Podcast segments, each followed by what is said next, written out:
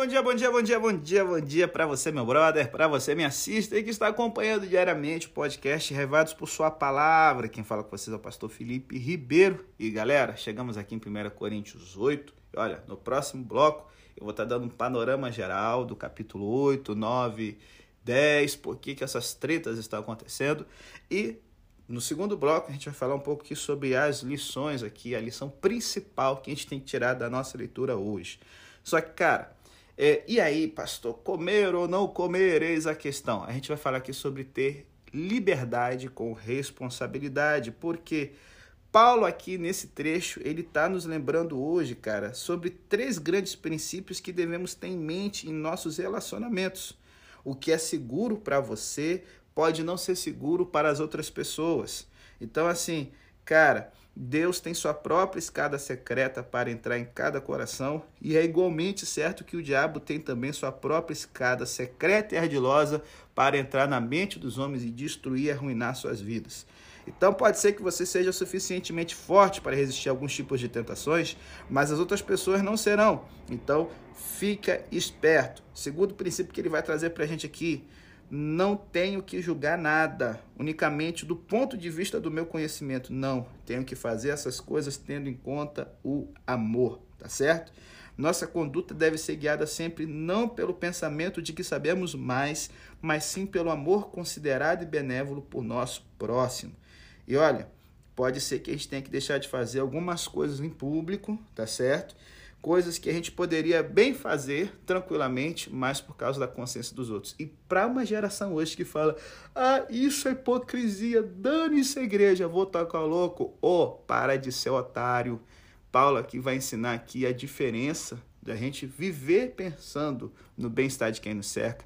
Isso não tem nada a ver com hipocrisia. Hipocrisia é eu dizer, olha, eu não como carne, eu sou muito santo e como carne escondido em casa. Pensar no bem do próximo é entender, não tem pecado nenhum em comer carne, mas se eu estou na casa de alguém que é uma pessoa vegana, eu vou respeitar e vou me comportar ali conforme dançar a dança, certo? E aí, Paulo vai nos levar aqui a maior verdade de todas. Ninguém tem direito a reclamar um direito, recorrer a um capricho ou exigir uma prerrogativa que possa ser a ruína de outra pessoa. Pode ser que você conte com a força e a vontade para manter-se no seu lugar, mas não deve unicamente pensar em si mesmo. Você sempre deve pensar no irmão mais fraco. Um prazer que possa ser a ruína de outra pessoa não é um prazer, mas é um pecado. Hum, por que isso tudo? Depois da vinheta, a gente entra explicando o contexto e olha, seja uma pessoa que tenha sua liberdade cristã, mas com responsabilidade. Desliga não, após a vinheta, explicação do capítulo 8, para a gente poder ser extremamente abençoado, não só hoje, mas em cada dia da nossa vida.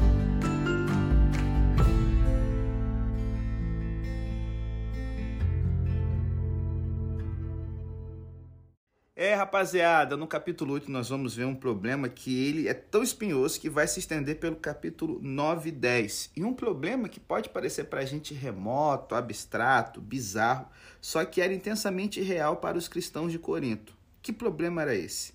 Era um problema que exigia uma solução. Eles estavam se perguntando se deviam comer ou não a carne oferecida aos deuses.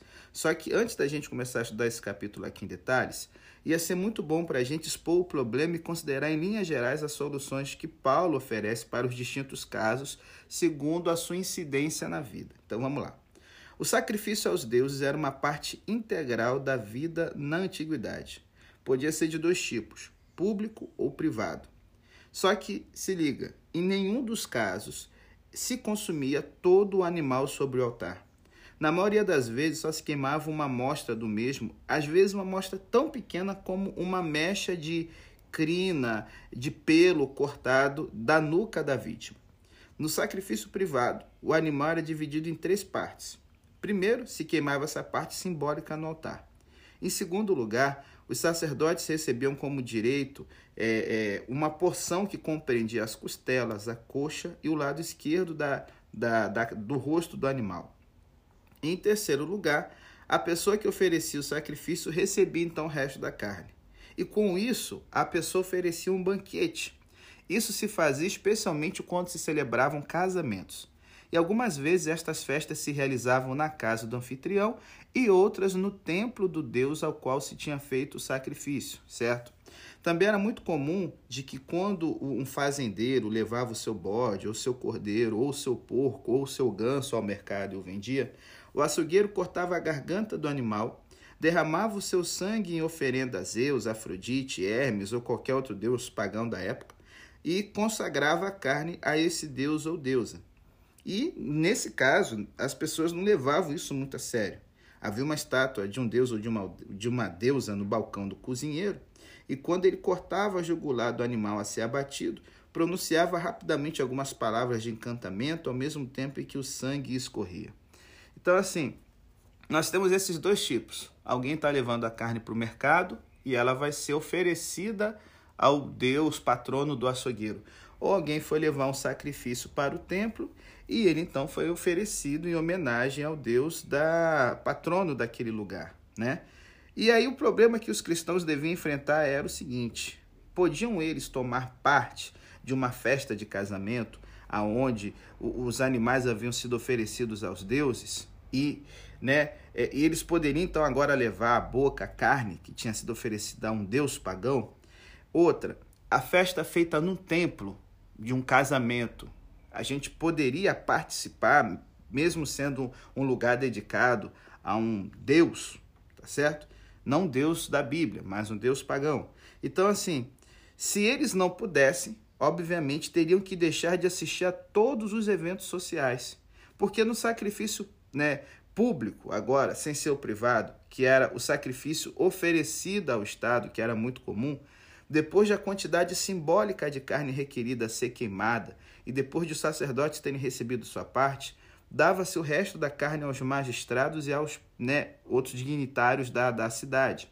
O que eles não necessitavam era vendido ao mercado. Então, assim, até a carne, como eu já falei, que já era oferecida, já era vendida, já havia sido oferecida a um ídolo a Deus pagão, com agora toda essa carne entrando no mercado do, do, das festas públicas em homenagem ao imperador, fazia com que o preço baixasse, porque você tinha uma oferta muito grande, tá certo?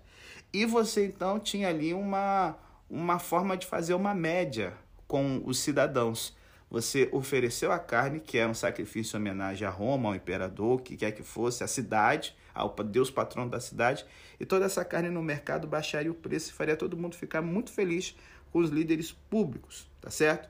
Então, assim, dessa perspectiva, gente, Sinceramente, nunca se sabia quando se poderia estar comendo carne que fazia parte de um sacrifício a um ídolo.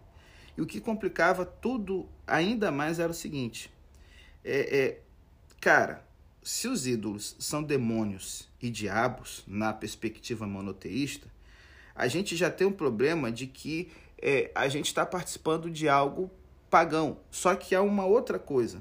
A mentalidade pagã acreditava de que o ar estava cheio de demônios e diabos e que eles sempre estavam buscando uma maneira de introduzir-se no corpo de uma pessoa.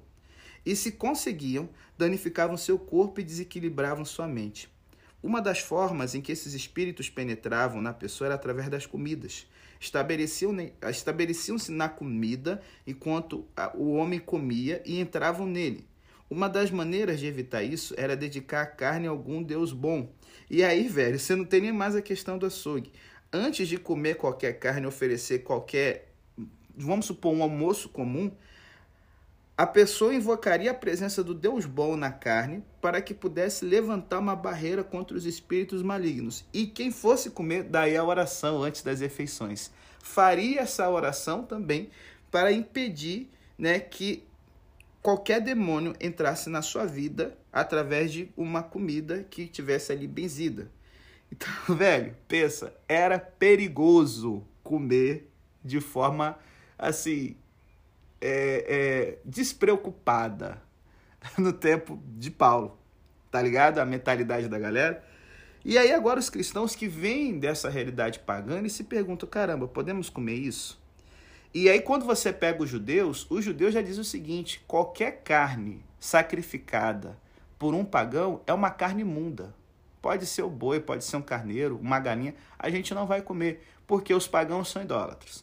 E agora você tem a galera que veio do paganismo e pensando, nossa, cara, tudo isso foi oferecido aos deuses e tal. Isso aqui é um problema. E aí, como resolver isso? Paulo então vai dar conselhos que vão se dividir aqui pelo capítulo 8, 9 e 10.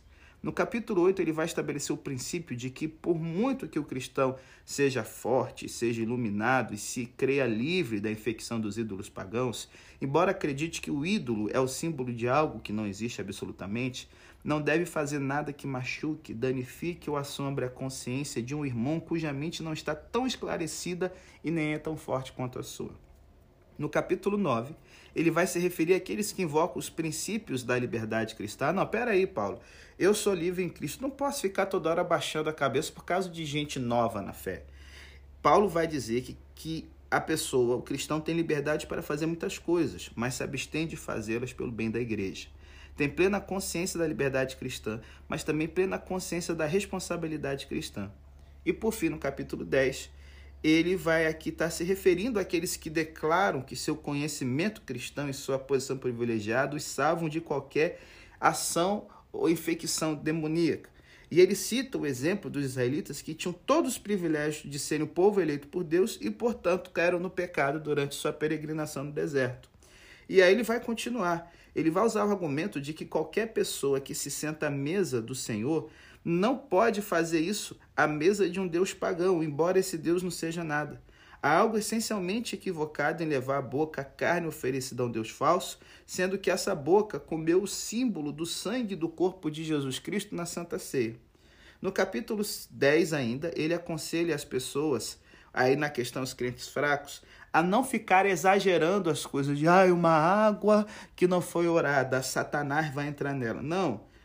Você pode comprar qualquer coisa no mercado sem ficar fazendo pergunta: foi oferecido? Não foi oferecido? Foi oferecido? Não foi oferecido? Não precisa disso, tá certo? E aí ele vai fechar. Ele vai dizer o seguinte: você só vai se abster de alguma coisa que for oferecida se você estiver na casa, na festa de alguém, em uma casa particular, não no tempo pagão, tá certo? E nisso, na hora que você for comer, se o anfitrião não lhe fazer nenhuma pergunta, Coma de boa, sem perguntar nada, motivo de consciência. Mas se alguém deliberadamente chegar a dizer, olha, essa carne aqui foi oferecida como parte de um sacrifício pagão, isso será um desafio à sua posição como cristão e aí então você vai se negar a comer essa carne. E ele encerra então dizendo que o princípio da conduta do cristão deve estar por cima de toda recriminação e, no possível, ele não deve ofender nem aos judeus e nem aos pagãos. É melhor sacrificar os seus direitos que permitir que este se converta em uma ofensa. Então, com isso em mente, e tem esse mapinha, esse esqueminha na sua mente, a gente então pode dar uma olhada no que o capítulo 8 tem nos apresentar e amanhã e depois de amanhã os capítulos 9 e o 10. A exposição do capítulo 8, depois da vinheta.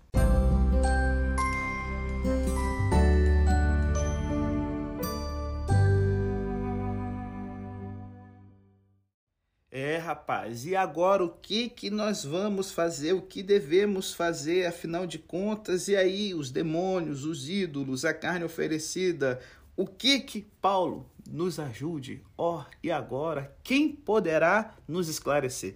E aí então Paulo ele, né, ele entra já até trabalhando com respostas que eles já tinham dado. E Paulo ele fala o seguinte, olha, é, alguns de vocês estão falando alto, de forma estridente, cheio de dogmas, o seguinte: claro que podemos comer dessa carne oferecida a ídolos. Sabemos que não há uma grama de realidade nesses ídolos. Até mesmo os açougueiros pensam que os encantamentos rituais não fazem sentido. Os deuses e deusas do açougue não passam de um monte de lixo. E pensar que você pode se contaminar espiritualmente? Ah, como isso é ridículo. Bom, essa é uma das respostas que estava rolando em Corinto. Só que observe algo mais. Há um tom de impaciência e sarcasmo na maneira com que essas pessoas responderam, certo? E aí você tem que entender o seguinte, galera. Quem é que ia estar tá sendo mais assim no dia a dia afetado por esse tipo de carne oferecida aos ídolos? Eram os membros ricos da igreja de Corinto. Por quê? Na dieta dos pobres, gente, raramente entrava carne era uma dieta composta de frutas, de cereais, um peixinho, tá certo? Só que carne de animais como é, é, cordeiro, boi, né, animais maiores, seriam carnes que iam entrar somente em ocasiões especiais, como um casamento em si. E a gente sabendo que haviam cristãos que eram muito ricos, incluindo um Erasto, que era o tesoureiro da cidade de Corinto na época de Paulo, a gente vê o seguinte, que o grande problema é que os ricos, eles tinham uma agenda social a cumprir. Manter bons relacionamentos políticos era importante. E eles estão dizendo o seguinte, olha, danem-se. A gente vai continuar mantendo nossos compromissos políticos, porque o ídolo não é nada. Então, assim, essas pessoas, elas consideravam ter a resposta certa e agora estavam influenciando toda Corinto, toda a comunidade, certo? E de repente, gente, qual o grande problema? A igreja deixou de ser um lugar livre. Bom, pelo menos não era livre para as pessoas que hesitavam comer carne, que ainda não tinham se dado conta de, que, de quem Deus realmente é. Essas pessoas tinham uma preocupação sincera a respeito do que seus amigos pagãos iriam pensar delas se comessem carne oferecida aos ídolos.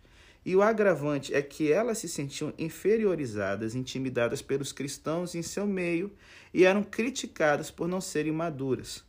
Na realidade, elas não estavam livres para expressar suas dúvidas, pois se o fizesse, seriam tratadas com desprezo e alguém lhes diria que se tivessem compreendido a fé, entendido mesmo de maneira madura, elas não teriam todos aqueles problemas. E o que é que Paulo faz então aqui? Ele dá um jeito nesses sabichões.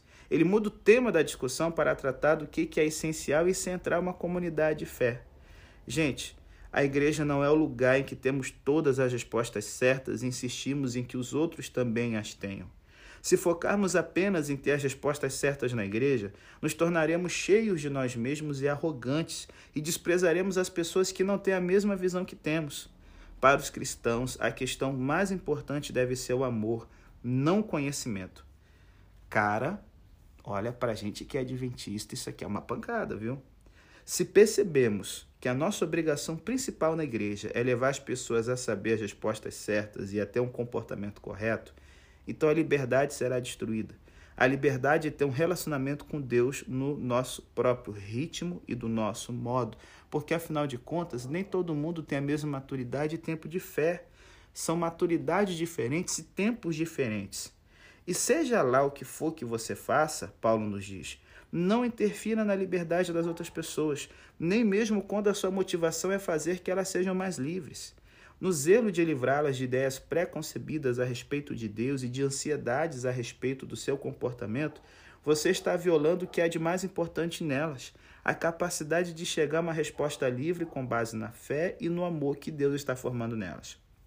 Gente, a nossa responsabilidade, enquanto vivemos juntos como comunidade de fé, não é fazer que todos pensem ou atuem de modo igual, mas ver um ao outro como irmãos e irmãs por quem Cristo morreu, e então possibilitar espaço mútuo na luta da fé. Sempre que o fazemos, desenvolvemos a liberdade. Sempre que não o fazemos, enfraquecemos a liberdade. Cara, então assim, eu quero te perguntar: Será que hoje você está lutando também contra algum tipo de preocupação controversa? Pense nessas questões do ponto de vista do conflito que criam na sua própria consciência, nos seus relacionamentos e na sua igreja. Aí você vai dizer assim: ah, pastor, não, não tem nada controverso aqui, isso aí é passado e tal. Mas, ô, ô esperto, se liga. O errado nunca será certo, mas sem o amor abnegado, o certo pode se tornar errado. Quero dar aqui alguns exemplos de como, no dia a dia, há uma sabedoria no que Paulo está dizendo aqui. Se liga. Vamos supor, você está apaixonado, namorando, coração aí cheio de, né? E aí vou casar, e você casa, e aí a lua de mel, aquela coisa linda. E aí depois do casamento, cara, você descobre que, sei lá, sua mulher ou seu marido é extremamente alérgico ou alérgica ao animal de estimação ao qual você é muito apegado. Hum. E agora? O que você faz? É, é, é, alergia, né? Alergia. Então vá para o médico, né? Ou, ou durma no, na sala. Durma, pô, fica na casa da mãe então, porque eu amo demais esse gato. não vou abrir mão dele. Será que é a melhor resposta? Ou, ou digamos o seguinte: você é um pai. E, cara, como o pastor Felipe aqui, você gosta de deixar a barba crescer. E aí, cara, você descobre que a sua barba aterroriza a sua filha pequena, cara, durante uma fase de sua infância. Eu não tô viajando aqui, não. Tem um grande amigo, Edson Hertal, que a filhinha dele, cara, a Isa, tinha um medo danado de mim por causa da barba. Cara, incrível isso. E aí você pensa o seguinte: é, minha filha precisa se acostumar, mimimi. Mi, mi. Afinal, não sou o único homem de barba do mundo, ela que lute. Hum. Ou quem sabe, você gosta de tomar uma cerveja sem álcool. Tomar cerveja sem álcool, gente, não é pecado, não tem álcool. O problema não é a cerveja, é o álcool. E aí, cara, você descobre que um amigo querido seu é alcoólatra em recuperação. E aí tá aquele verão quente, você tá andando com ele e aí você pensa: "Ah, cara, eu adoro uma cervejinha zero, bem gelada". E nesse dia quente de verão, ah, ô amigão, eu não vou ficar aqui cheio de meninos por sua causa não. Você que lute. Hum. Você tá vendo como é que essas coisas aparecem no dia a dia? Cara, quais são os princípios aos quais você chegou e que o ajudaram a se tornar uma pessoa de convicção? e ao mesmo tempo uma pessoa que se esforça para viver em paz nas diversas comunidades e círculos sociais dos quais você faz parte. Na sua escola, na sua igreja, na sua família, no seu círculo de amizades. Você é uma pessoa que pensa: sou livre e tenho minhas convicções, danem-se. Hum. Gente, eu quero encerrar o podcast de hoje chamando você para a gente fazer uma oração. A gente tem que ter uma oração, sabe, diária, que deveria ser o seguinte: Senhor amado, ajuda-me a compreender as implicações de viver em comunidade, independente de ser uma comunidade de 2 ou de 200 milhões de pessoas. Ajude-me a entender que tenho responsabilidade para com essa comunidade, especialmente a comunidade da fé. Ajude-me a ver que, ainda que todas as coisas me sejam lícitas, nem todas serão úteis para mim ou edificantes para os outros. Ajude-me a buscar o que contribui para a paz e para a edificação do próximo. Ajude-me a não olhar para os outros com desprezo quando tiverem convicções diferentes das minhas. Pois quem sou eu para julgar os teus servos? Em vez disso, ajuda-me a ser misericordioso em minha opinião quanto aos outros, sabendo que um dia estarei diante do trono de julgamento de Cristo e também esperarei que Ele tenha misericórdia de mim. Senhor, estou pecando por emitir julgamento sobre alguém? E aí, faz uma pausa para ouvir. Traga a pessoa que está te incomodando a sua mente e pense em como você pode realmente ser alguém que edifica a Igreja de Cristo e não que a destrói por causa dos seus direitos, por causa da sua liberdade, por causa dos seus gostos. É, não é fácil, mas seguir esse caminho é algo transformador.